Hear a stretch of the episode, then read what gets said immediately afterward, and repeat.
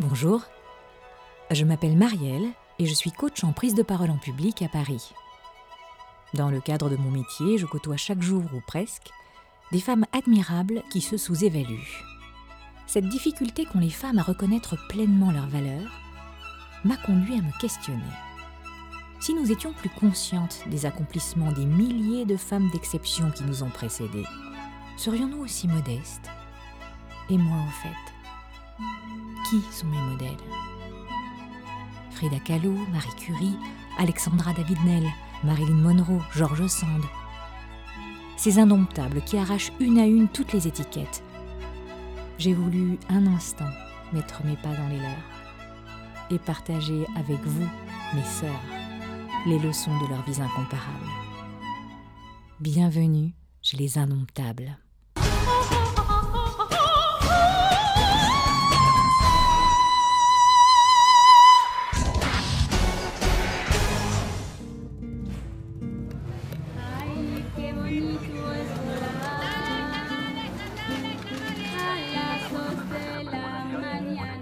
Nous sommes en 1925 à Mexico. Frida, une jeune fille aux magnifiques tresses brunes vêtue d'un pantalon de toile, franchit rapidement les grilles de son lycée et court pour attraper le bus qui doit la ramener chez elle. Elle ne le sait pas encore, mais dans quelques minutes, sa vie entière va basculer.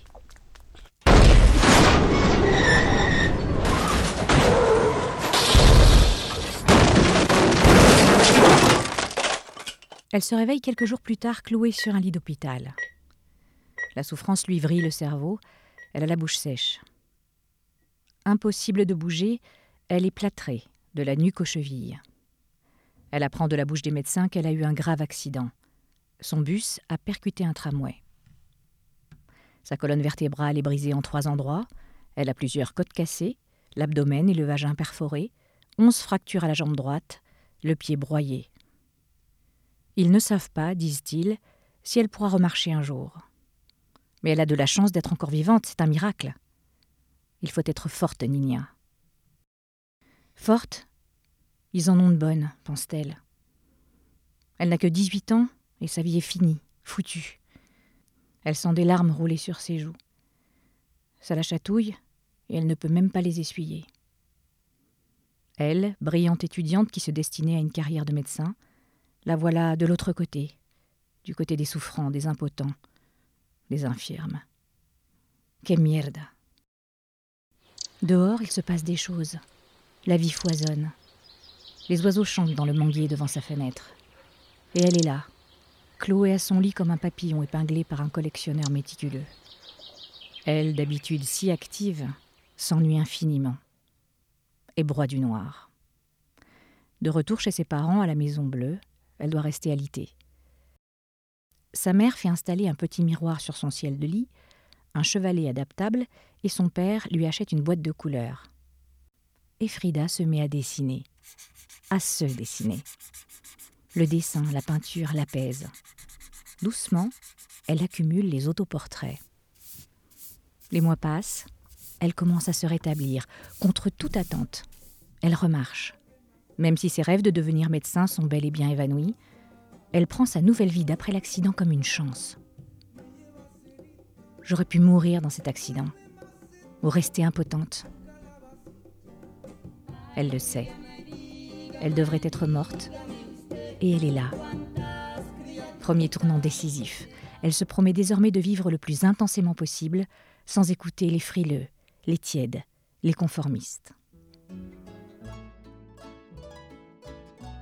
C'est en 1907, à Coyoacán, quartier bourgeois de Mexico, que naît la petite Frida Kahlo, d'un père émigré allemand et d'une mère d'origine indienne.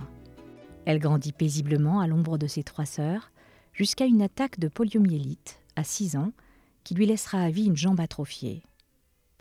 Ce n'est hélas que le début d'un destin marqué par les problèmes de santé. La fillette, dotée d'un esprit vif, adore flâner, s'habiller comme un garçon. Si les femmes qui l'entourent sont dociles, elle rêve plutôt d'une vie libre, d'études et de voyages. Son père, photographe, lui apprend à développer des photos, lui explique comment on compose un cadre. La jeune Frida apprend, questionne et acquiert le sens de l'image à son contact. J'ai eu deux accidents dans ma vie. Le premier, c'est le bus. Le deuxième, c'est ma rencontre avec Diego, confesse-t-elle. Diego Rivera, peintre muraliste célèbre et adulé dans le monde entier. Diego qu'elle admire, avant même de le rencontrer. Ils font connaissance alors que la jeune Mexicaine n'a que 21 ans. Elle a une amie, Tina Modotti, qui connaît très bien Diego Rivera. Frida cherchant un avis sincère sur son travail pictural, Tina prend rendez-vous pour elle avec Diego. Venue lui demander conseil, Pensez-vous que j'ai du talent, que je puisse vendre un jour mes toiles? Frida vit un véritable coup de foudre. Mais Diego aussi est sous le charme. Le tempérament de feu de la jeune fille, l'originalité de sa peinture force son respect. Elle est franche. Elle a besoin d'aider financièrement sa famille, lourdement endettée par ses frais médicaux. Elle continuera de peindre uniquement si elle peut en vivre. Diego est tout oui. La jeune beauté a des convictions politiques fortes. Elle est inscrite au Parti communiste mexicain comme lui, et un discours de femme émancipée. Ils partagent tous deux un esprit de militance en faveur des démunis, des déclassés. C'est décidé. Il veut être son mari. Il divorce à 42 ans pour épouser cet apprenti artiste frêle et déterminé à la fois.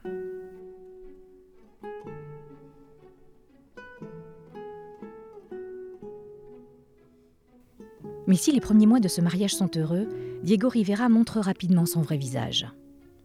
C'est un homme volage, un insatiable don Juan.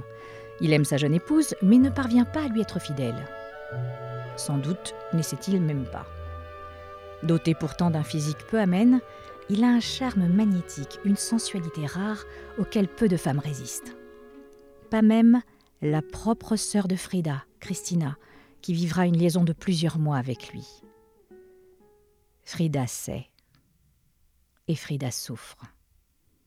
Sa peinture lui permet d'exorciser sa peine. Elle se peint en train de pleurer des larmes de sang, ou avec le visage de Diego entre les sourcils, comme une indépassable obsession. Peindre la sauve de son chagrin, de son sentiment d'être une parmi tant d'autres, pour lui, l'ogre séducteur. L'art comme thérapie, comme exutoire, comme réceptacle des rêves enfuis. Mais la jeune peintre mène par ailleurs une vie sociale trépidante et apparemment joyeuse. Malgré ses crises conjugales à répétition, elle fait bon visage lors des dîners mondains. On apprécie son rire sonore, son espièglerie, son goût pour les sucreries et les alcools forts, et son indéfectible sens de l'amitié. Secrètement désabusée, la fière jeune femme trompera Diego à son tour. Avec Trotsky en exil, venu se réfugier chez le couple d'artistes, avec le photographe américain Nicholas Murray, toutes des liaisons aussi passionnées que brèves. Frida est surtout amoureuse de l'amour. Mais elle aime aussi les femmes, qu'elle séduit sans difficulté.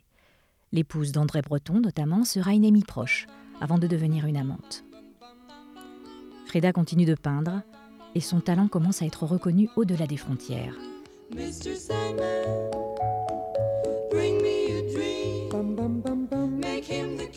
aux États-Unis, mais aussi en Europe, où elle est invitée à exposer, à rencontrer des cercles d'artistes et d'intellectuels fascinés par son style pictural inédit.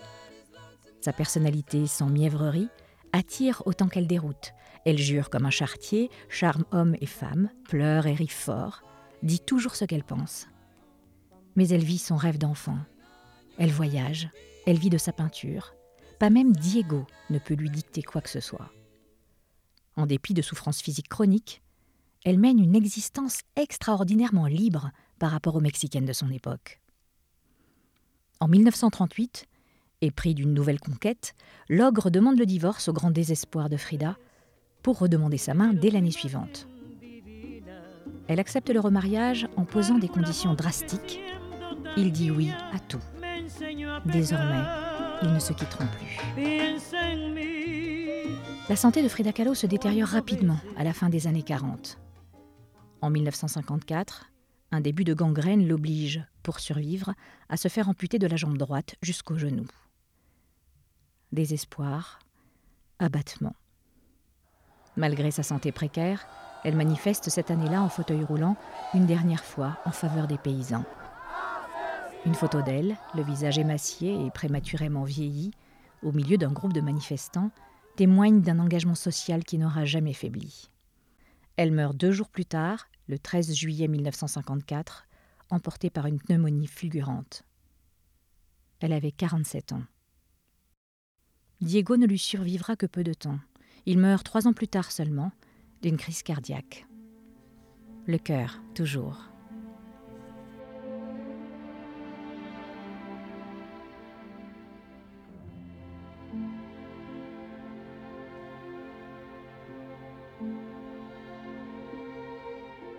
L'art de Frida Kahlo, André Breton le décrivait comme un ruban autour d'une bombe. Il aurait tout aussi bien pu décrire la personnalité même de Frida de cette façon. Un ruban autour d'une bombe. Le ruban pour cette capacité à envoûter, à séduire tout ce qui l'approchait. Ruban aussi son look, inimitable et flamboyant.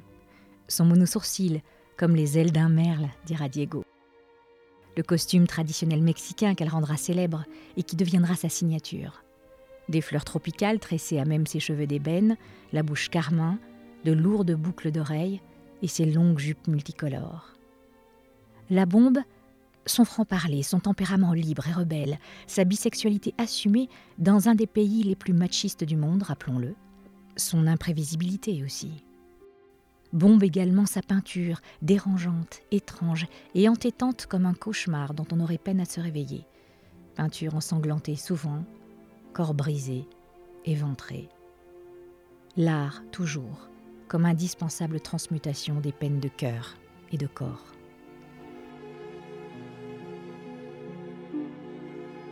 Bombe enfin sa militance, qui jamais ne se démentit en faveur des campesinos.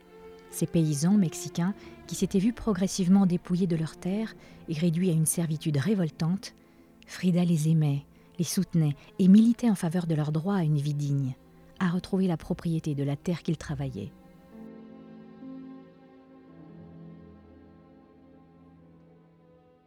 Frida Kahlo, par ses choix de vie, par son art et par sa capacité à mener une existence foisonnante malgré une santé médiocre, nous montre une voie de courage et de vitalité exemplaire.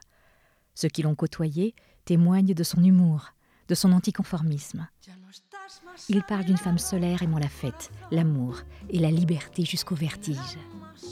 Volons-lui un peu de son inébranlable rage de vivre et de créer, à elle qui, malade et affaiblie, écrivit pourtant au dos d'un de ses derniers tableaux Vive la vida, vive la vie. Merci Frida.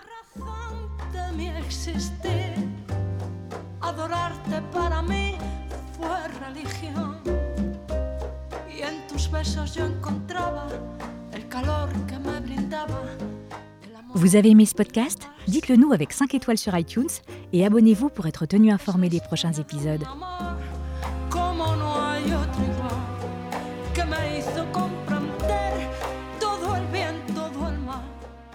Pouvez aussi nous rejoindre sur notre page Facebook Les Indomptables. À très bientôt.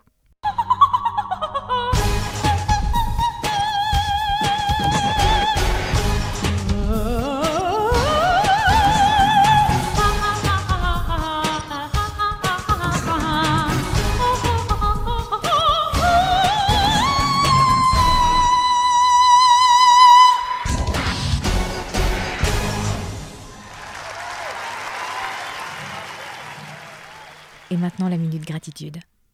Merci à ma sœur Lydie qui m'a fait découvrir Frida il y a déjà une dizaine d'années. Et un merci immense aussi à mon amie de toujours, Valérie Bizel, amie complice et bienveillante de mon obsession fridolienne. Je vous embrasse très fort.